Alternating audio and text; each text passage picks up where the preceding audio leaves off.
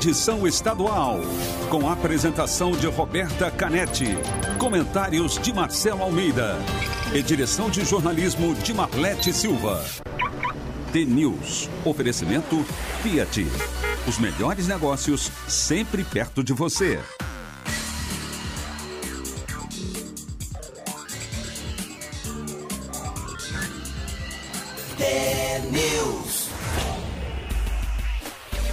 Pontualmente 7 horas, um ótimo dia para você que está sintonizado na Rádio T, a maior rede de rádios do Paraná. Você acompanha agora as principais notícias do dia e participa da programação pelo WhatsApp 41992770063.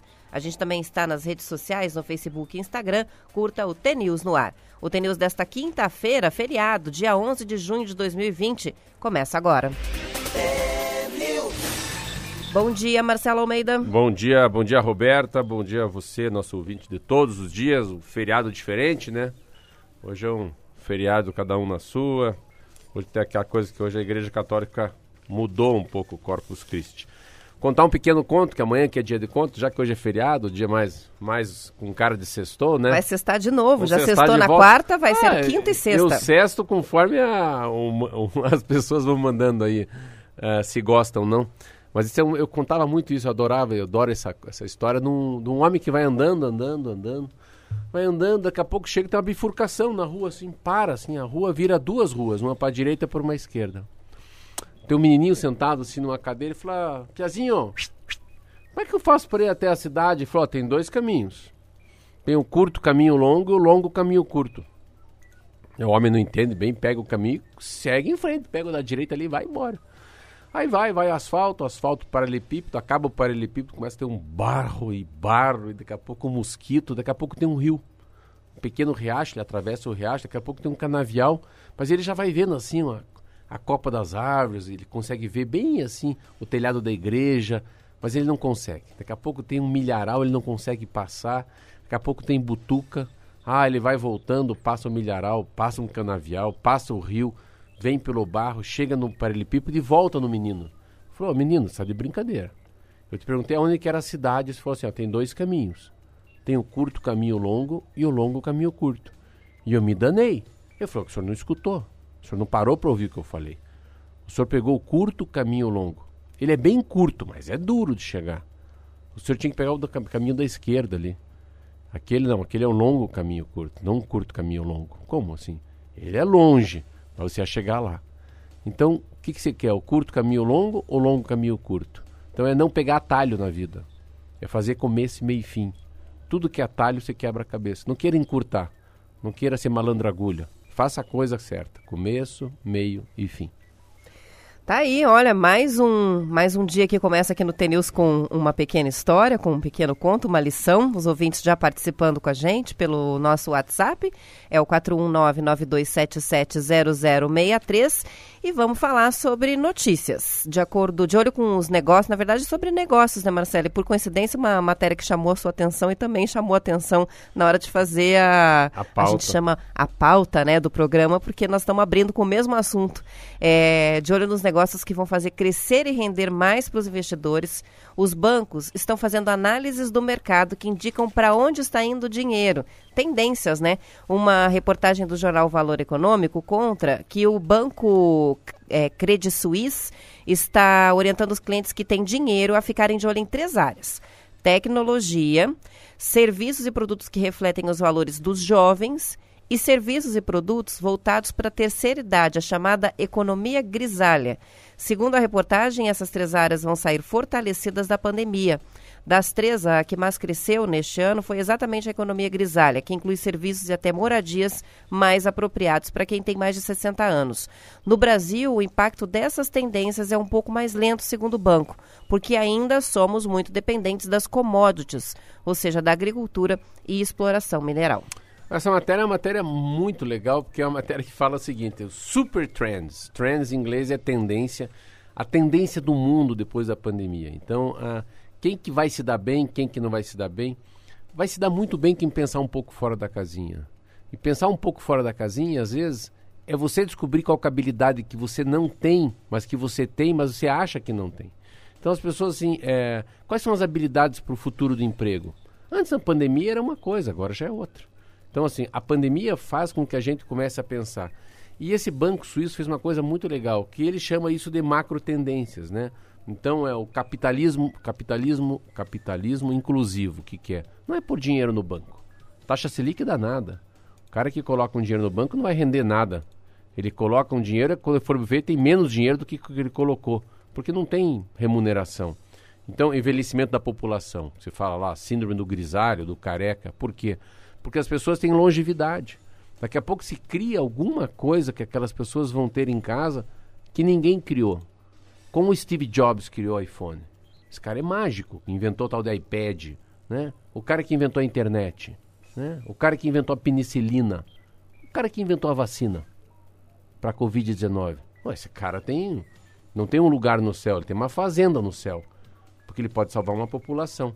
Então tem coisas assim. Um latifúndio. Um latifúndio. geração milênios, né? É a geração que nasceu entre 1980 e 2005 essa geração, se você criar um mercado para ele, uma maneira de se vestir, uma maneira de comer, uma maneira de andar, uma maneira de ouvir música, não é a minha, com 54 anos, é óbvio, né? A mudança climática. O cara que começar a pular para frente, falar aqui, ó, aqui nós não mexemos com, não estamos mexendo com querosene, aqui não é envolvido gasolina, aqui não tem octanagem, tudo que a gente faz aqui é eletricidade pura. Então tem tanta coisa para se pensar fora da casinha. Então eles falam valores da geração milênio, né? Tecnologia a serviço das pessoas. Cara, eu, eu nunca imaginei que ia fazer inglês à distância. Quer dizer, e eu fui comprar um computador, mas não tem computador. Como não tem? Não tem. Aí eu fui numa loja, fui em duas, fui em três. Aí comprei um computador para internet. O computador não veio. Eu acho que eu dancei com o dinheiro também, porque faz tempo já que eu paguei. Eu paguei dia 12, 12 de abril. É 12 de abril. Nós estamos em junho.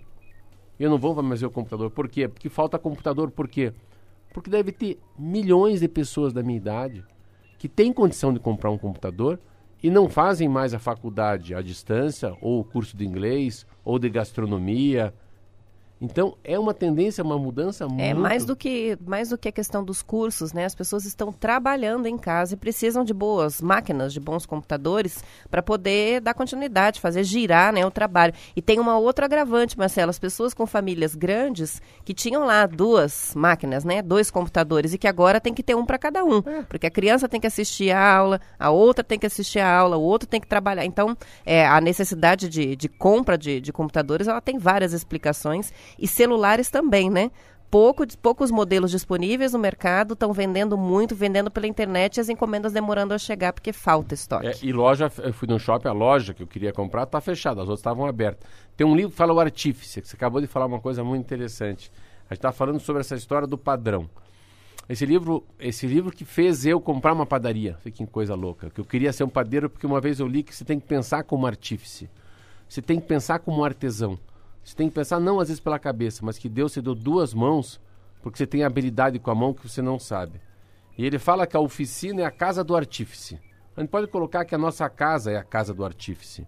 Na antiga tradição, era o que literalmente acontecia. Na Idade Média, os artífices dormiam, comiam e criavam os filhos nos locais de trabalho. Acho que isso resume o que está acontecendo aqui para frente com a pandemia. Todo mundo, todo mundo junto e misturado, é, e é fazendo misturado, suas atividades. Sabe, não tem mais, ah, vamos separar os trabalhadores dos pobres, dos ricos, aqui é prédio de bacana, aqui é restaurante chinchim, aqui tem... não. Assim, o que vale dessa comunidade depois da pandemia é colocar todo mundo meio junto, sabe? O funcionário vai morar perto do patrão, o ônibus vai também vai ter automóvel, sabe? É um mundo mais compartilhado, assim. O Jaime Lerner falava muito isso. É tudo junto e separado ou tudo separado e junto ao mesmo tempo? E cada um se acostumando com a rotina do outro, dá tudo certo no final. Os ouvintes têm participações, é, estão enviando as participações para a gente pelo WhatsApp. O Anderson, que é de Cantagalo, está marcando presença na audiência. Também o Daniel de Colombo mandou a mensagem dizendo: Eu brinco com a minha esposa que com o tanque cheio do carro, todo caminho, le todo caminho leva para qualquer lugar. Ele disse: Eu gosto de inventar caminhos novos. Tem mais uma então. Para quem não sabe onde quer ir, qualquer caminho está certo. Muito bem.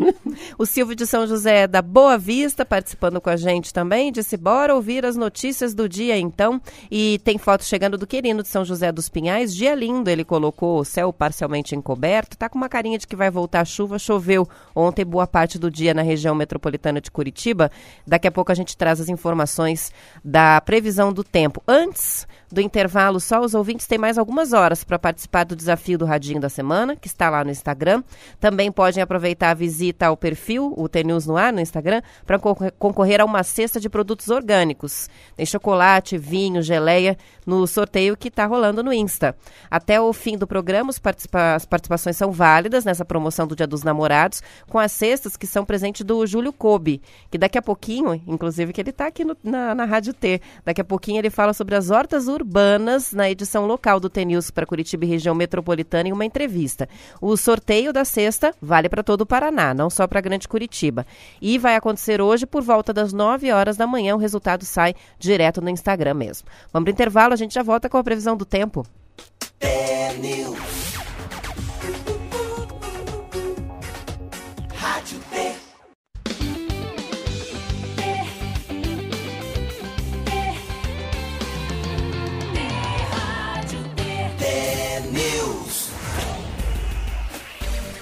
São 7 horas e 15 minutos. Vamos à previsão do tempo com o Zé Coelho. Tempo e temperatura. Olá, Roberta. Muito bom dia a você, Marcelo Almeida, aos amigos do Paraná. Segue hoje previsão de abertura de sol em algumas cidades, mas tem algumas cidades que ainda está chovendo. Ontem teve chuva forte, teve vendaval em Veracruz do Oeste, prejuízos grandes nas áreas rurais. Cascavel hoje será parecido com ontem, não chove, mínima 17 graus, máxima 24 graus. Campo Mourão, sol entre algumas nuvens, tempo firme, mínima 17 graus, máxima 28 graus. Prudentópolis, não chove, mínima 15 graus, máxima 26 graus. Irati, tempo firme, mínima 15 graus, máxima 26 graus. Jacarezinho, não chove, mínima 16 graus, máxima 28 graus. Curitiba, Após mais de três meses de espera, voltou a chover forte em Curitiba também, viu? Na tarde de ontem foram cerca de 40 milímetros de água, muita água em pouco tempo. Houve alagamento nas regionais do Pinheirinho e Cajuru. Houve solicitações de emergência pelo telefone 153 da Guarda Municipal e 199 da Defesa Civil. Houve entrega de lonas em residências afetadas pelas chuvas também. Hoje o tempo segue com temperatura nesse momento 20 graus, bem abafado. Cai uns pingos d'água também em algumas regiões metropolitanas. Mínima 16 graus, máxima 26 graus. Hoje será mais quente que ontem. Matinhos, 19 graus temperatura de momento. Previsão de chuva isolada. Mínima 19 graus, máxima 30 graus. Roberta? Obrigada pelas informações, Eco. Ele, depois da chuva de ontem, Fazenda Rio Grande e São José dos Pinhais saíram do rodízio de água. Choveu volume suficiente para melhorar a vazão dos rios Miringuava e Despique e normalizar, ao menos por enquanto, o fornecimento de água para as regiões abastecidas por esses mananciais. Assim, a decisão da Sanepar foi suspender o rodízio de água em alguns bairros até o início da próxima semana, quando vai ser feita novamente a análise das condições dos rios. Informações da Agência Estadual de Notícias. Marcelo, os laboratórios particulares do Brasil começaram a receber o novo teste sorológico para diagnóstico da Covid-19, considerado mais eficaz do que os testes rápidos disponíveis nas farmácias. Esses testes, que também são feitos a partir da coleta de sangue, foram importados pelas farmacêuticas Rock, Bot e a empresa Siemens Healthineers é, e são considerados bem precisos. Essa segunda geração de testes sorológicos tem sensibilidade próxima a 100%, de acordo com reportagem da Veja Saúde. A rede Lanac, que atua no Paraná, informou ontem que já recebeu um novo teste sorológico e que passa a oferecer essa opção já amanhã, com custo de 200 reais. Os resultados saem no mesmo dia da coleta. A eficácia, que chega a 99,8%, é maior depois do 14º dia de contágio, o que significa que esse teste é bom para quem desconfia que teve a doença, mas que quer ter a certeza de que está imunizado. Para pacientes contaminados com o novo coronavírus, há menos de seis dias, a sensibilidade do teste é de 65,5%. Entre sétimo e décimo terceiro dias, chega a 81,1%. A explicação é que um dos grupos de anticorpos, o IgG, atinge o pico depois de duas semanas de contaminação e a concentração fica alta por um longo período no organismo. Então, depois que já passou, é possível identificar que a pessoa teve o novo coronavírus. É, o melhor, né? A gente estava aqui, acho que há muito tempo a gente fica sofrendo no tal do positivo, negativo, negativo, positivo e vai meio no chutão, mas vamos tocando o barco. E agora sim, com isso também acho que você traz uma, uma liberdade, assim, um termômetro tão verossímil, né? Para quem trabalha na saúde, para os governadores, para os especialistas. Ah, eu sempre falo aqui que eu acho que eu já tive, que eu vim da, da, depois do Carnaval da Bahia, muito mal. Mas agora acho que dá para fazer, porque eu tava. Sempre as pessoas falam: olha, será que vale a pena fazer? Mas o que mais me impressionou nesse é que agora a gente está começando a pensar nessa história do pré-assintomático, né? Que eu acho também interessante, né? Nesses dois dias, cinco dias e 14 dias que o bichinho já pegou a pessoa, mas a pessoa não tosse, não fica cansada, não tem espirro, não tem dor de cabeça nem febre. Então, que bom. Ah, o mundo inteiro só fala assim. Tem a, a solução da máscara é boa, é muito boa. A solução do álcool gel é importante, é importantíssimo. Mas o que é mais importante é o teste. Mas por que o teste? Porque o teste é como se fosse um pensamento. Se a gente souber as pessoas que estão com o Covid-19, como fosse uma pinça, você vai lá pegar, a Roberta com. Tá, tá. Então sai da rádio, o Marcelo faz rádio sozinho e a Vossa Excelência fica em casa. Ah, o Marcelo também tá? Então, Marcelo, você vai para casa, se isola, se fecha lá, fica só lendo e contando história para você, deixa que o Marquinho toca o programa com o Nego. Então, a, o pensamento, essa coisa de ter um teste que é muito próximo da verdade, eu acho que dá um, assim como fosse um alívio, né, um alento para o mundo até a chegada da vacina em 2021. Você tira o sujeito de circulação, né? Como tira. se diz. Não, não, isso é igual o Blitz. É, exatamente. É, é, assopra aqui no bafômetro, não vai assoprar, vai pro camburão. É, afasta a pessoa, mas eu acho que é uma coisa que eu estou discutindo muito com as pessoas, como eu estou impressionado como ninguém tosse perto de mim. Como ninguém espirra perto de mim. Nenhuma pessoa nesse outono vai falar, ah, eu tô meio resfriado. Ninguém gripou. Ninguém gripou, é um troço muito louco. Parece que não existe mais gripe, né? A gripe foi embora. Mas uh, eu acho que essa é uma, foi uma, a notícia melhor dessa semana, essa que você trouxe agora do teste. E o boletim da Secretaria de Estado da Saúde divulgado ontem mostra que nas últimas 24 horas houve no Paraná o registro de 519 confirmações da Covid-19 e mais 22 mortes causadas pelo novo coronavírus. Esse é o maior número de diagnósticos e mortes divulgado desde o início do monitoramento. Os 22 pacientes que morreram tinham idades entre 34 e 91 anos. Os óbitos aconteceram entre os dias 21 de maio e ontem, 10 de junho. O total acumulado no Paraná agora chega a 7.831 casos e 275 mortos. Dos 399 municípios paranaenses, 289 já têm ao menos uma ocorrência da doença. 375 pacientes com a Covid-19 estão internados no Paraná, a maioria em leitos do SUS. Ontem, o Ministério da Saúde registrou 1.272 mortes. Com isso, o total de brasileiros mortos pela doença chegou a 38.406. Também foram confirmados 32.061 novos casos de contaminação, elevando o total nacional a 739.503. Neste é. momento, há 390 mil doentes em tratamento, 311 mil estão curados, Marcelo. É, eu sempre falo que a, a, eu aprendi lá atrás que a história do pico era isso, que interessante. Eu não acreditei muito em mim mesmo. Eu lembro que há muito tempo atrás eu falei que quando se tem o número de pessoas que estão infectadas e o número de pessoas que estão curadas é o mesmo, é que você está chegando no pico dali para frente é morro abaixo, né? Uma coisa interessante, o Brasil vai passar o Reino Unido, que é impressionante. O Brasil vai ser o segundo país com maior número de mortes e pessoas contagiadas, enfim, pessoas recuperadas. Os Estados Unidos não dá para abrir porque os Estados Unidos abriu muito da gente. Os Estados Unidos é quase três vezes o país, o nosso Brasil, em relação a casos que ele teve. Há uma dúvida sobre São Paulo. São Paulo, nos próximos 15 dias ou 20 dias, mais 10 mil pessoas vão morrer. É um troço impressionante os dados. Estão abrindo comércio. Então, assim, a gente está no pico? Eu acho que sim está no pico. Então, não, não tem mais... Uh, uh, o Paraná está no pico? O Paraná, eu não sei se é isso, mas assim, o Paraná está fazendo muito teste. A gente há 30 dias atrás não fazia teste. Então, ah, hoje tem mais 100 infectados, hoje tem mais 80 infectados, tem mais 70 infectados. Hoje tem 500 infectados.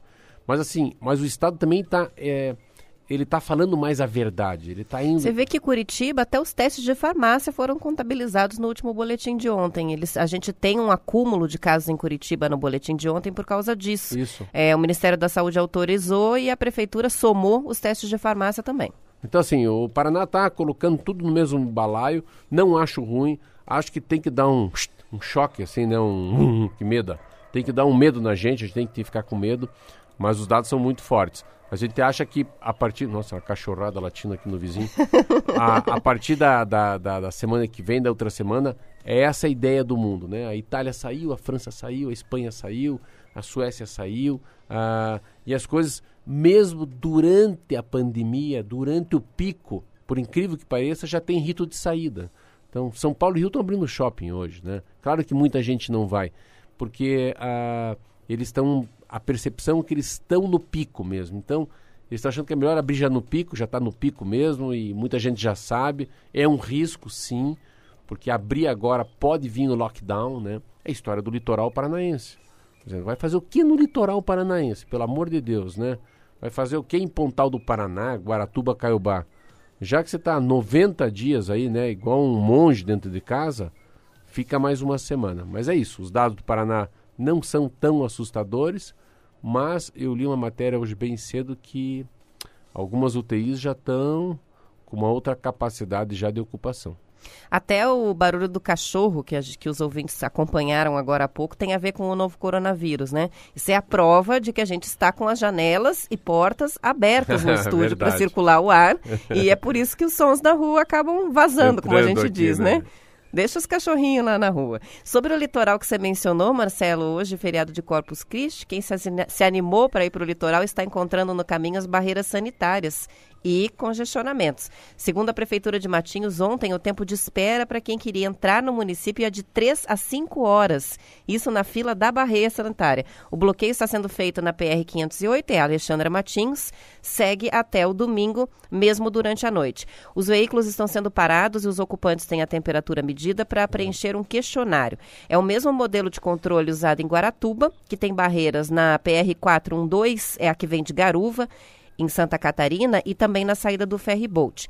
Em Pontal do Paraná, a prefeitura adotou uma barreira restritiva, que só permite a passagem de moradores com comprovante de residência ou pessoas de outros municípios que precisam entrar para trabalhar ou para atendimento de emergência médica. Informações do site Bem Paraná. Eu, eu acho que tem uma, uma, reflexão que a gente tem que fazer, usar um, um pouco a racionalidade. Uh, se, se o mundo inteiro sabe que 40%, pessoa, 40% 46% das pessoas que passam o Covid para o vizinho, para o namorado, para a namorada, para o primo, passam assintomaticamente. Ele não sabe, ele não sabe que ele tem. Ou ele está já mordidinho pelo bicho e ele está ali no pré-sintomático. Ele também não sabe, é a mesma coisa. Então eu acho, fico olhando uma coisa que é muito interessante. Será que um cidadão de sã consciência vai pegar um carro lá do interior e vem, vem para Paranaguá, para o litoral paranaense, com 39,5 de febre. Eu fiquei cinco dias com febre. Pode ser que eu não seja tão machão, mas olha, o cara tem que ser muito machão. De entrar num carro com os amigos, com a família, estribuchando de febre, suando, né? E molha a cueca, e molha a camiseta, e molha a meia, vir pro litoral. Vai pra praia. Vai pra praia, né? Pegar a estrada e ficar cinco horas na barreira lá. Então, assim, eu não, eu não acho que é tão eficaz. Eu acho que é meio para inglês ver. Sabe? Sabe a história da. É sexta-feira 13, né? Ah, isso é meio. É um mito isso. Ah, vamos ver a temperatura. Eu falei no shopping que eu fui, mas temperatura para quê? E se eu tiver bichado? O que, que vai mudar, né? E a pessoa que está bichada, a pessoa que está com febre, ela já, eu acho que ela contactou a unidade básica de saúde. Eu acho que o pai falou: oh, pô, você está com. O que, que você nariz aí? Está cansado? Olho vermelho, com febre? Ah, vamos no postinho ver se não está com Covid.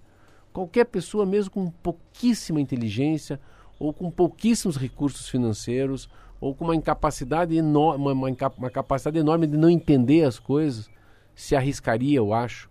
E se não for ele, os outros ocupantes do carro. Pô, nós vamos levar o João tossindo aí, né? Tossindo, cuspindo, espirrando na gente daqui até o interior, né? do interior até a praia. Eu acho um pouco hum, sem fundamento ficar tem tirando temperatura.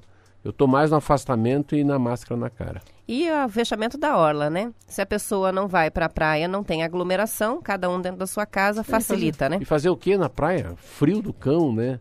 Água fria. Vamos assistir Netflix. É, ninguém tá de biquíni, não tem mulher bonita, os metidos a forte já estão tudo de roupa, então não tem nada a ver. Os metidos bonitos já estão todos barrigudos, Marcelo Almeida. Tá todo mundo barrigudo. Do, dois quilos por mês. são, são sete, sete horas. Yes. Opa, são sete Valeu. horas, 29 minutos e 53 segundos. Amanhã é sexta-feira, graças a Deus. A gente tá aqui, eu, Roberta Canete, com canto, conto, com rádio. Então, Aquele agito. Quintou para vocês, bom feriado, fica com Deus. Vai, vai na fé. E a gente, como sempre, volta para Curitiba e região depois do intervalo. Nas demais cidades, noticiário local. Uma ótima quinta-feira, bom feriado.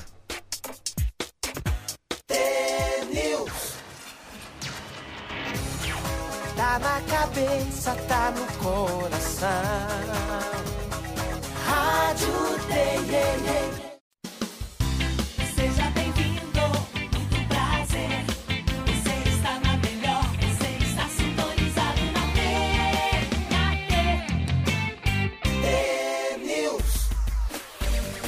São 7 horas e 35 minutos e o Curitiba confirmou ontem, comunicou ontem, que dois profissionais do departamento de futebol testaram positivo para a Covid-19. O clube não divulgou os nomes nem detalhou se são jogadores ou profissionais da comissão técnica.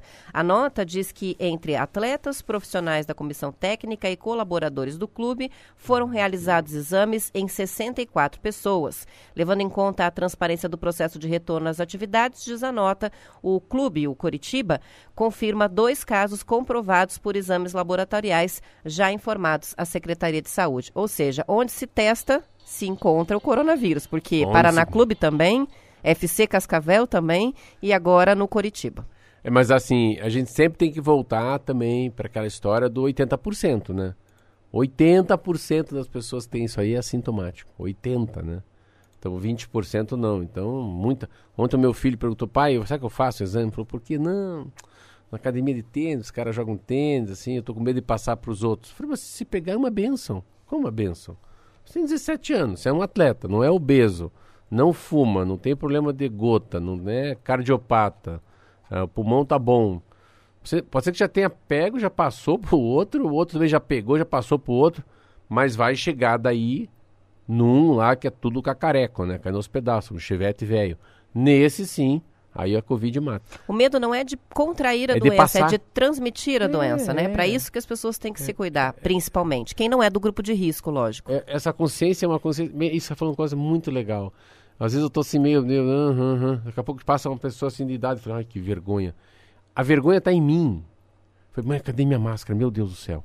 Olha lá vem aquela senhora com, com um outro senhor lá os dois carregando lá né, um plásticozinho com as receitas da, da, do remédio dentro, ou de muleta. Daí me dá um. que eles me olham, tipo assim, cuide de mim. Então, assim, essa relação é diferente, não é cuidar de mim. Eu, eu boto fé, né? Que se eu tiver esse troço não vai morrer. Achando que vale a pena nadar, ter corrido 20 anos, andar de bike, não cheirar cocaína, não beber, essas coisas todas, assim, eu acho que pode aguentar. Mas ah, é sempre o outro. E uma coisa que as pessoas não. Às vezes, acho que foi minha mãe que me falou para não falar muito isso. Falei, ah, eu vou falar. O problema é a obesidade. O problema é a obesidade. A obesidade é o grande problema do mundo.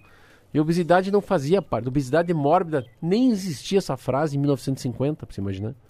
Então, assim, o grande problema que eu leio assim, é obesidade. Por isso que era um momento da gente, pá, da gente voltar a falar das coisas normais. Como vai falar de uma horta comunitária, falar de nutrientes, falar de, né, falar do, da, da alimentação das saudável, coisas saturadas, né, do, dos embutidos. Pô, é uma coisa. Eu fiquei 90, nós ficamos 90 dias, né? E todo mundo também no, sem academia, fazer conta. Ah, eu tô me sentindo um porco, né? Aqui, ó, um pig lá, o Peppa Pig lá. E acontece, fui nadar. Você vê como é que é a vida, né? Eu fui nadar segunda-feira, fui nadar quarta-feira. Não, ontem eu era outra pessoa. A sensação que eu tô mais magro, acho que nem tô mais magro. Mas a sensação. Mas já desinchou. Não, na hora. Fala. Não, a carça solta aqui, ó. Bem aqui, ó. daí a, a, o elástico da cueca fica solto, o, o cinto, daí, daí, tudo muda, assim. Daí a fome é diferente. Aí você come uma salada, parece que come uma salada como se fosse um cara mais novo. Daqui a pouco você. Não, não quero. Quer um mate? Não, quero uma água com gás, com limão espremido. parece que ela, Movimenta a tomar mais líquido. ela te starta uma motivação. Eu falo, não, já que eu tô me cuidando, agora eu vou me cuidar. E a pandemia, assim, já que o negócio, ó, já que nós estamos relaxados mesmo, então já vamos chutar o pau da barraca e traz brigadeiro. É um pouco disso, assim. Então a, a, a história da, da, da pandemia, eu acho que é assim, é muito mais cuidar de quem é de risco. assim. Eu acho que eu não vou morrer com isso aí. Mas se passa um senhor perto de mim, a minha mãe, a minha obrigação é eu me cuidar para cuidar do outro. São 7 horas e 39 minutos e um levantamento divulgado pela Secretaria de Estado da Educação mostra que mais de 8.600 estudantes paranaenses já migraram de escolas particulares para a rede pública de ensino do Paraná. A gente fez o comentário, agora estamos trazendo os números, né? A maioria, segundo a Gazeta do Povo, está no ensino fundamental. O portal ouviu a presidente do Sindicato das Escolas Particulares do Paraná, Esther Pereira, que disse que os colégios privados estão trabalhando para frear a evasão dos alunos através de refinanciamento da anuidade.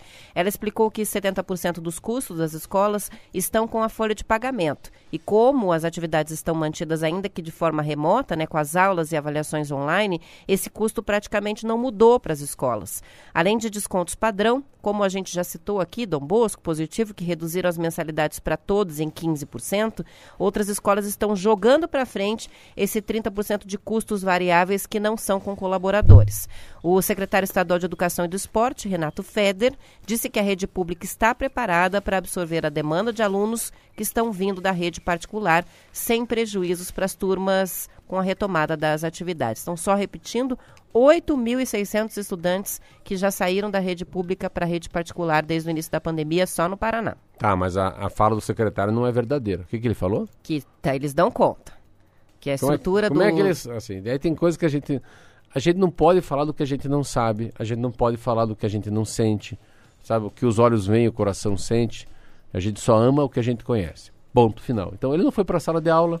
Ele não sabe a situação. Ele não sabe o geoprocessamento. Vai que uma região aí recebeu 3 mil alunos novos. Só se for um no colo do outro, né? Como é que faz? Então, assim, tem um problema de, de- eu acho que de, de, de espaço. Ah, Porque por enquanto é só mais um cadastro no aplicativo, não, né? óbvio. Daqui a pouco é sala de aula. É que ele não sabe que região que é. Pode ser que uma região já tivesse assim, ó, por aqui, né? Que eu estou fazendo aqui um movimento perto da garganta, cheio de aluno com problemas. O que eu acho, se fosse para dar uma ideia agora, pensando para frente, pós-pandemia, se eu tivesse meus três filhos numa escola particular, eu tenho quatro, mas tenho, agora só tenho dois na escola.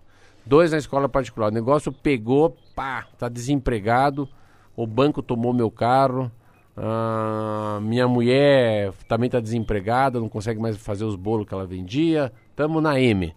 O que, que a gente faria? Ah, nós vamos para a escola pública porque também vamos parar de pagar o plano de saúde.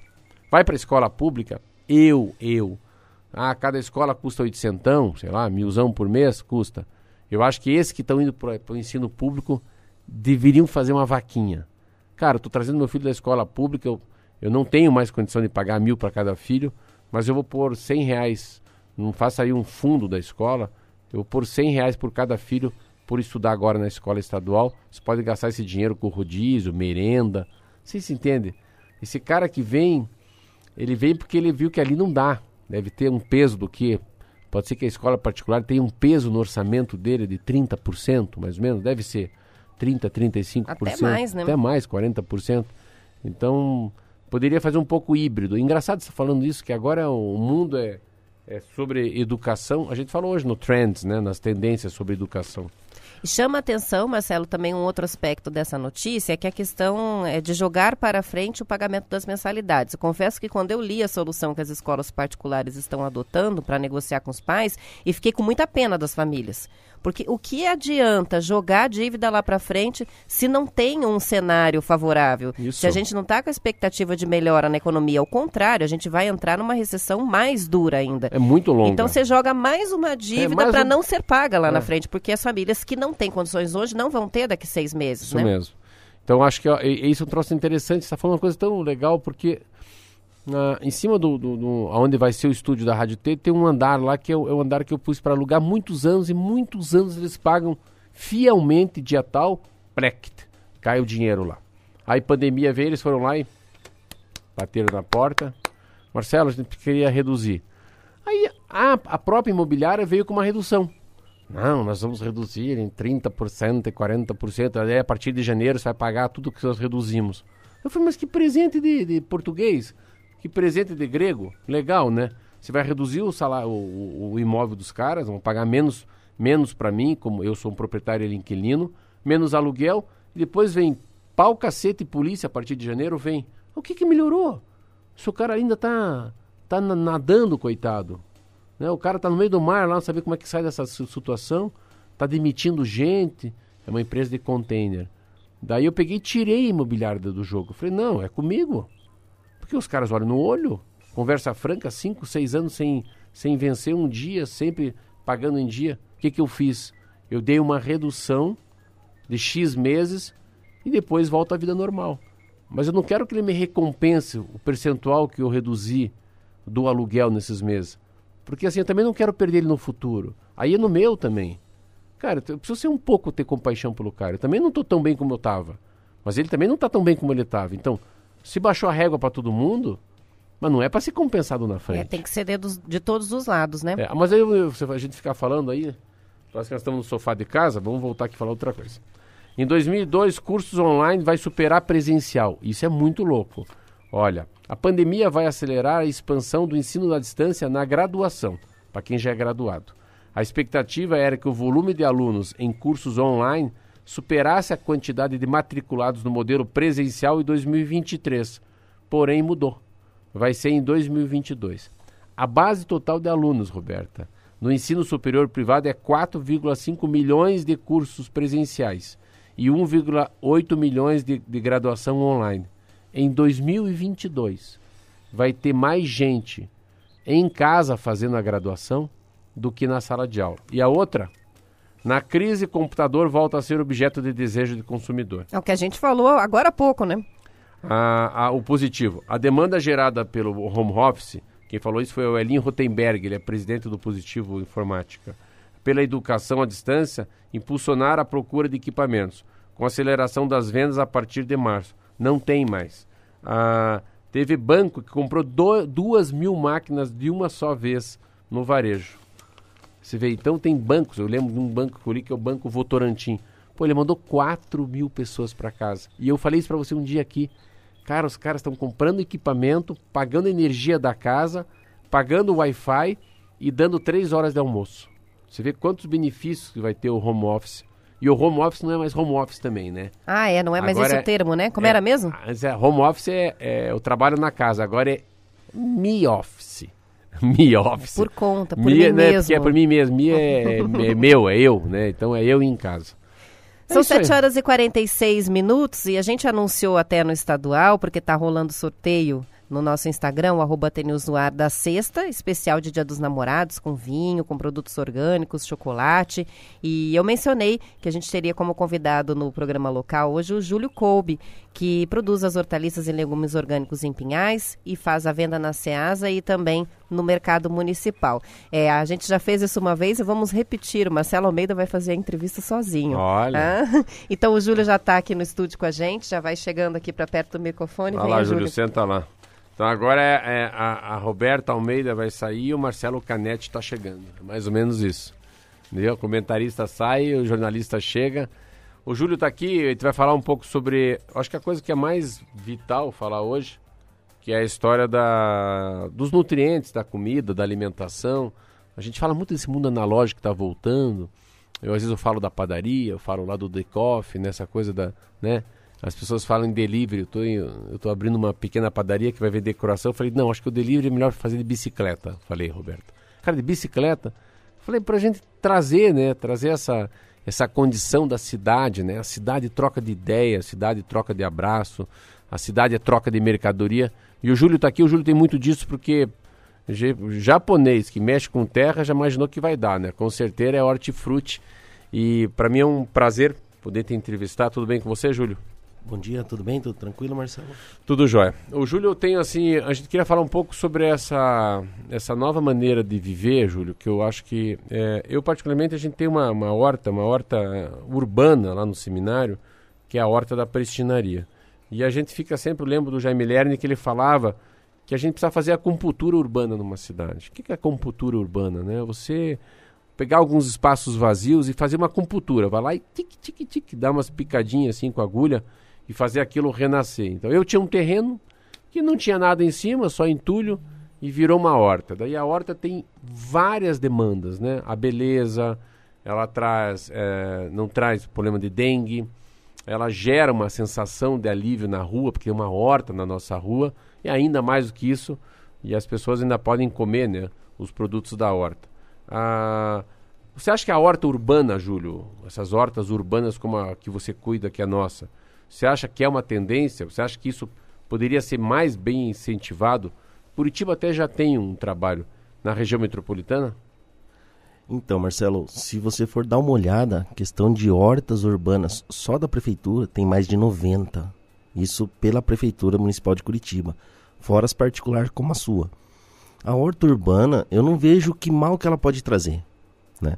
Porque além dali você está produzindo seu alimento, você está interagindo com a pessoa, você muda o microclima da, da região. É igual você falou, você está ali num, numa rua ali cheia de prédio, tudo estressado. Você passa num lugar onde você vê um verde, você pode sentar, mexer na terra, alivia a convivência com o seu vizinho. Não vejo o que mal uma horta pode trazer para a cidade. Nessas hortas, assim, a, você fala muito da. A gente estava conversando muito sobre uma coisa interessante. E eu vejo quando eu vou no mercado que ela custa mais caro um pouco. Que são os babies. Você veja assim, aquele. Nossa, esqueci em português. A cenoura. A cenoura baby, brócolis baby. Ele estava me contando isso. Qual, por que, que a, tudo que é menor, é, pelo menos no mercado que eu vou, ele é mais caro que o maior? Então, é, existem alguns produtos que são sementes modificadas mesmo para ele ser um produto baby. Tem outros que você colhe antes do tempo. Então tá aí a diferença de preço. Você não espera o produto crescer até o ponto ideal, você perde no peso. Então, de uma forma ou outra, o agricultor tem que compensar essa perca. E também quando o produto é baby, no caso que a gente tem lá aquelas alfaces sala nova lá na tua horta, aquelas sementes são importadas. Ah. Então, por isso que é mais caro. Se a pessoa fala assim, mas por que, que eu, eu sempre fico nessa tese? Eu tenho uma, uma tese comigo do orgânico, assim, claro, que é uma tese olhando para o meu mundo, uh, que como não vai insumos, não vai tanto adubo, não precisa, claro, a nossa horta lá tem um pouco mais, tem a tua mão, mas ela tem uma, a, a umidade dela é quase automática, enfim, ela é coberta, é uma horta um pouco diferente. Eu acho que é, eu gasto tão pouco com ela e vamos pensar isso em, em, em relação ao orgânico. Por que, que, o orgânico é mais caro? Assim, uma, uma, uma maneira simples de falar para um cidadão. Por que, que essa alface aqui não é orgânica? Essa é orgânica. Primeiro, qual que é a diferença em ser orgânica e não ser orgânica? E por que, que orgânica é mais caro? Então, o orgânico ele tem um conceito. Todo mundo acha que é só porque não vai agrotóxico. Não é só isso. Existem vários conceitos do, do orgânico. É você valorizar o agricultor, é você proteger a área de manancial, tudo isso. Questão de preço é simples. É escala, é, é volume. Você tem pouco produto, o preço sobe. É, procura oferta, né? Se tivesse bastante era mais barato. Isso. E além do cuidado também, né? Na agricultura orgânica, você não usando pesticidas, coisas, você tem que dobrar, por exemplo, uma plantação de tomate, você tem que dobrar o número de funcionários, você tem que investir como você tem lá em plasticultura, estufa, para proteger, para não usar agrotóxico. Então tem todas essas coisas que vão encarecendo o produto. Tá, você é um homem que tem um espaço para vender no mercado municipal e você tem um espaço no SEAS, é isso? Isso. Tá. Você, você no fundo, você não é uma, você é um, como fosse um catalisador. Você vai comprando das pessoas que têm produtos orgânicos e passa por você, você revende para a população ou você também é um cidadão da terra? Não, eu também sou produtor. Hoje, é, eu ajudo quando eu posso, né? Mas a minha família está aí na agricultura orgânica desde 96. Então, hoje, como eu era mais novo, meus tios falaram: você vai para a rua vender. E aí foi onde a gente começou a abrir feira, mercado, essas coisas. Mas não, eu sou de origem da terra mesmo. Mas da terra, tem alguém do Kobe na terra hoje? Tem, meus tios são, ali e, em Piraquara. E os tios fazem, qual que é a cultura deles lá? Então ali eles produzem, é, o mais forte é o tomate e o morango mas produzimos de tudo: brócolis, couve-flor, hortaliças em geral. Alguns produtos japoneses. Mas o produto da família Kobe, lá do tio Kobe lá, esse produto pode ter em outros lugares ou só o Kobe que vende? Não, basicamente só eu que vendo. Porque a, a área é pequena. Esse é um detalhe da agricultura orgânica. São todas pequenas áreas, pequenas propriedades. Ali no meu tio tem dois hectares, dois hectares e meio. A outra minha tia tem um hectare e meio só. É interessante, porque eu, eu comprei, você vê como é que é as dúvidas, Roberto. Eu comprei, vocês dizem um abacate teu, mas eu comprei mais por compaixão de você. Eu abacate deve ser danado de ruim. Pensa abacate ruim deve ser esse abacate. Eu comprei o bicho meio feio, assim como eu. Falei, meu Deus, quem vê cara não vê coração. Vai que abre, o bicho é manteigado. Mas não era um abacate. Aquilo parecia um beijo, de tão bom que era. Pensa um abacate bom. Falei, meu Deus, né? eu falei pra você, meu Deus, o que, que é esse teu hortifruti? Daí naquele dia que você me vendeu, eu fui, eu gosto de cozinhar, falei, ah, vou fazer minha salada. Daí eu peguei uma alface minha e peguei o tomate que é teu, porque a gente não tem tomate na, na horta, você sabe. Aí eu fui fazer. Pô, o tomate era maravilhoso. Então eu, eu posso ser que eu esteja enganado, mas a gente fica às vezes um pouco com, a, com os olhos, come com os olhos. E a gente acha que aquele visual não está muito lindo. Mas ele é muito melhor do que o bonito. Então, às vezes, assim, o bonito é, é ele é meio ignorante. E o, e o feio é inteligente. Fosse colocar isso pra gente, mais ou menos, entendeu? Não? Sim, sim. É, o orgânico ele tem isso. Tem alguns produtos, assim, tipo frutas, assim, que vêm de. viajam muito. Então ele não tem uma aparência muito bonita. Mas em questão de sabor, eu tenho cliente no mercado municipal que espera o ano inteiro para sair a colheita de tomate do meu tio que começa a sair ali próximo a meados de dezembro e vai até janeiro, fevereiro. Então eles já criam aquela, aquela expectativa. Esse é o tomate do seu tio? É. Então eles vão e enchem a sacola. Não que o outro não seja bom. Mas aí você colhe no tempo certo, já colher, levar direto para a banca. O produto mais fresco possível. Tem essa diferença também do convencional. Por exemplo, tomate nosso aqui que vem lá de, de Goiás. Cara, viaja demais, então ele tem que colher mais verde. Então ele chega aqui no ponto de maturação diferente. Júlio, indo por final. A gente fala muito aqui sobre caminhoneiro, a gente fala muito de abastecimento, a gente fala que tem coisas que não pararam. A gente fala que hospital, enfermeiro, médico, farmácia, restaurante, é, supermercado e feira não parou. Conversa franca e fazem bons amigos. Se você vendia mil reais numa certa data antes da pandemia, os mil reais hoje virou quanto? Marcelo, na hora que começou a pandemia, os mil reais, eu não vou mentir para você, ficaram ali na primeira semana nos mil reais, que foi aquele desespero do pessoal querendo se abastecer. Guerra. Depois entendi. isso despencou para cem reais e hoje está ali na base dos 500, 600 reais. Tá Metade voltando. voltando. Tá voltando. Você acha que é, é vo, por que, qual que é o motivo? Você acha que as pessoas estão com medo? Uh, o produto está caro, uh, as pessoas querem delivery. O que, o que, que você sente do teu, do teu cliente? Por que, que a dona Maria não está vindo mais aqui comprar abacate? É, eu tenho ali o, o, público que frequenta o mer mercado municipal, ele é um público mais selecionado. Muitos realmente não vão, Marcelo. O é mercado mesmo, né? no final de semana está vazio. Se você olhar, nós estamos com três portas abertas, com restrição, mas não dá capacidade de público. E, e eu sinto que agora parece que a crise vai começar a pegar um pouco questão de economia mesmo. É grana agora, é vai no grana. bolso. É. Então tá bom, Júlio, que é... você morou no Japão? Eu morei 13 anos no Japão. Eu fui é. com 18 anos de idade para lá. Tranquei a faculdade de agronomia em Londrina. Isso foi quanto tempo, quanto tempo lá? No Japão? É. 13. 13? Eu vim para o Brasil em 96 para 97, fiquei 15 dias para completar o tempo de carteira para poder tirar a carteira de Japão, a carteira de motorista no Japão. Mas você não é filho de japonês? Meu pai é, de, é, Meus avós são japoneses. Meu pai Nossa. já nasceu no Brasil. E tua mãe? E a minha mãe é descendente de italiano. Tua mãe é italiana? É, uma mistura boa, né, cara? Você acha que você é filho do tamanho? O eixo, né, ah, cara? Eu acho que você é filho da japonesa. Japonês é muito japonês. Japonês com italiano é uma raça melhorou, boa, ficou bom, né? Ficou, ficou, ficou um japonês bonito e uma japonesa bonita aqui. É um casal, são os irmãos Juliana e Júlio. Júlio, muito obrigado. É, continue sendo, faça, continue sendo o que você é. Eu acho que é um papel fundamental, fundamental a gente falar de, de gastronomia, de nutrientes, de hortifruti, de farinha, falar de tudo que faz uma qualidade de vida melhor depois da pandemia. Então, muito obrigado. Faça as tuas considerações finais, como falam os jornalistas aqui da Rádio T. Bom, eu só quero agradecer a todo mundo aí, nesse período de pandemia, todo mundo se cuidar na medida do possível. Quem quiser me conhecer, eu estou lá no Mercado Municipal, sempre no período da manhã, ali para umas 9 horas da manhã. Eu já estou chegando por ali. Agora, quem quiser acordar mais cedo, quiser bater lá no Ceasa, quatro e meia, a porta do Ceasa está abrindo. Também estou lá para esperar para tomar um café. Um bom dia a todos. Valeu, Júlio.